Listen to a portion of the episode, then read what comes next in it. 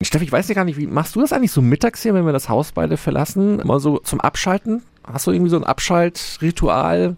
Ich glaube, mit dem Auto mal 20 Minuten zu mir aufs Land nach Hause fahren, das ist dann oft schon so entspannend. Ne? Ja, okay, und wenn man dann da- so langsam sieht, wie die schöne Kirche von Rostal auf mich zukommt, dann, dann ist es auch immer so ein Cut, ja. Das kann sein, ja. Bei mir ist es tatsächlich, ich mag ja so kleine Gärten und Parks. Und die haben jetzt alle wieder aufgemacht. Und Schön. deswegen habe ich Ihnen mal meine drei Lieblingsgärten in Franken zusammengestellt, die Sie vielleicht auch mal wieder oder neu entdecken können. Tipp 1, der Burggarten auf der Nürnberger Kaiserburg. Das ist einfach eine ganz besondere Atmosphäre, finde ich, dort oben über den Dächern der Stadt auf über 8000 Quadratmetern. Da können Sie wirklich Ruhe und Natur genießen und ich finde, es gibt kaum was Schöneres, als dann in den warmen Monaten die Rosen, wenn die sprießen und das duftet da, das ist so wunderbar. Tipp 2, der Aromagarten der Universität östlich der Erlanger Innenstadt. Den äh, kunterbunten Garten, den können Sie sogar mit allen Sinnen erkunden und genießen.